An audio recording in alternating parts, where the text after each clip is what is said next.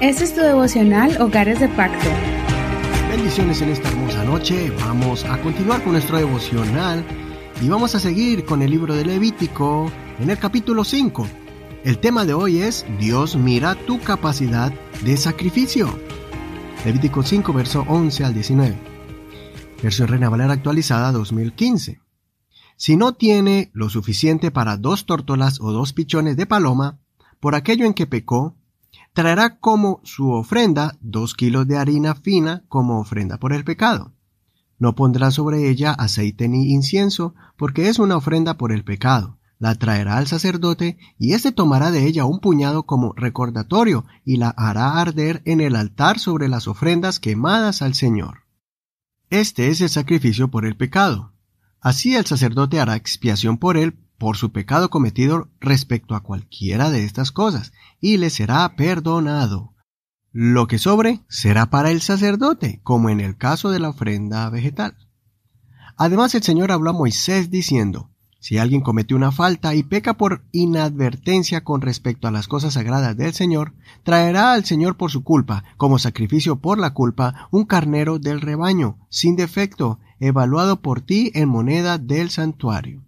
Él restituirá aquello que haya defraudado de las cosas sagradas, añadirá a ello la quinta parte y lo dará al sacerdote. El sacerdote hará expiación por él con el carnero del sacrificio por la culpa y le será perdonado.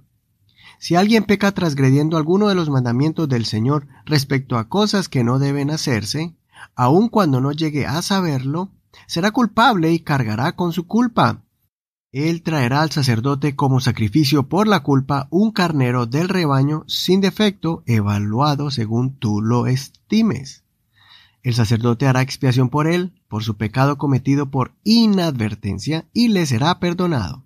Este es el sacrificio por la culpa, pues ciertamente es culpable ante el Señor.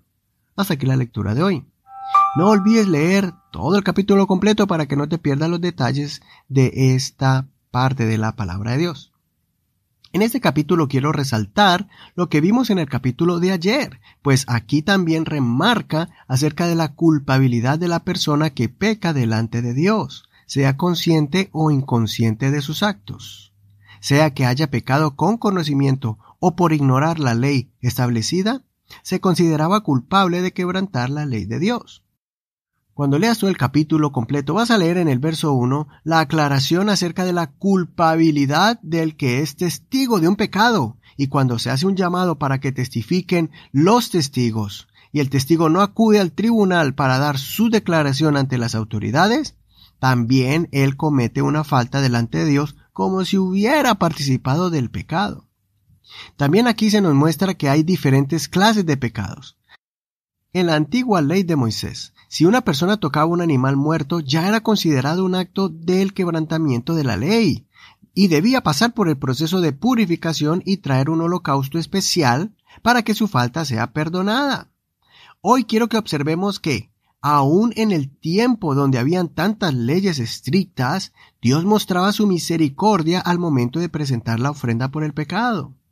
El sacrificio regular que se debía traer para pagar o expiar la culpa por el pecado era traer una oveja o una cabra.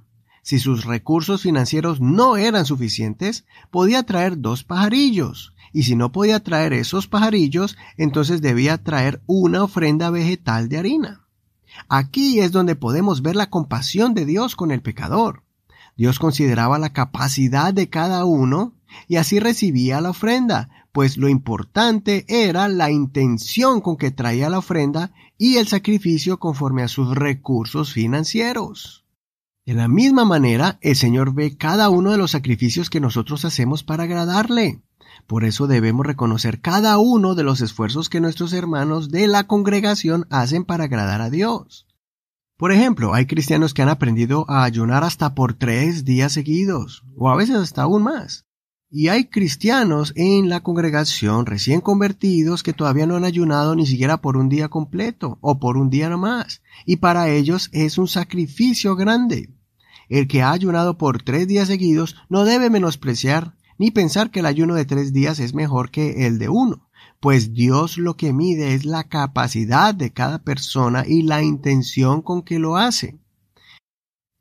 Por eso Dios se agradó más de la oración del publicano que la del fariseo, si recuerdas esa parábola.